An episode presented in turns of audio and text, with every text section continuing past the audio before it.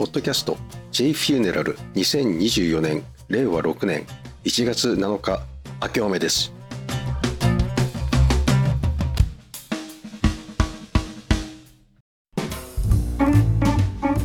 新年明けましておめでとうございます。昨年は多くの方々と出会いがありまた発展もございました。いくつかの新規事業も立ち上がりまして皆様とより多くコラボレーションを図り今年は皆様と共にそれを大きく育てていきたいと思っております。元日早々に能登にて大地震そこへ支援物質を運ぼうとしていた海上保安庁の輸送機が羽田の滑走路で日航機と衝突しました。さらに北九州市での大火事お亡くなりになさった方々へご冥福のお祈りを申し上げます。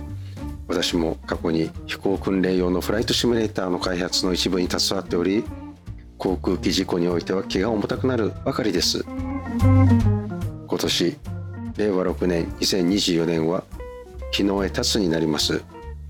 甲甲羅の甲別甲兜の甲は甲乙平定の甲でもあり物事の始まりの意味もあります。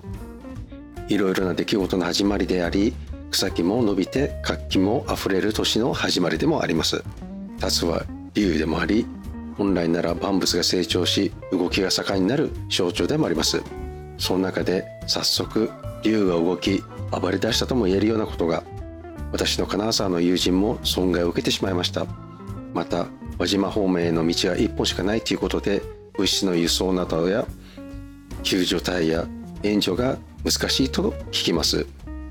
被災された皆様には一日も早くご復活できるように祈っております。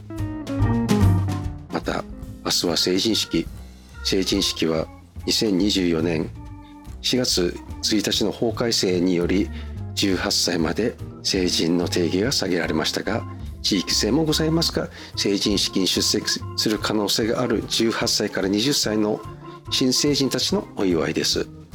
全国的に寒くなる見込みです。東京や神奈川では成人式の日日に何かと雪が降っているイメージもございまして一昨年は東京には少し積もったようです。皆様成人式は冠婚葬祭の冠にあたります。どうぞ温かいご格好にてご参加ください。18歳をベースで考えますと総務省の統計によると2024年1月1日現在の新成人人口2005年生まれの18歳ですね。は106万人で昨年の18歳と比べると6万人も減少しているということです。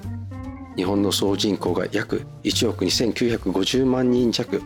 そのうち65歳以上が約3600万人以上で総人口の29%を占めております。106万人は0.85%の人口比率です。高齢者に負けずぜひ日本でだけではなく世界にてご活躍くださいませ。ありがとうございました。以上です。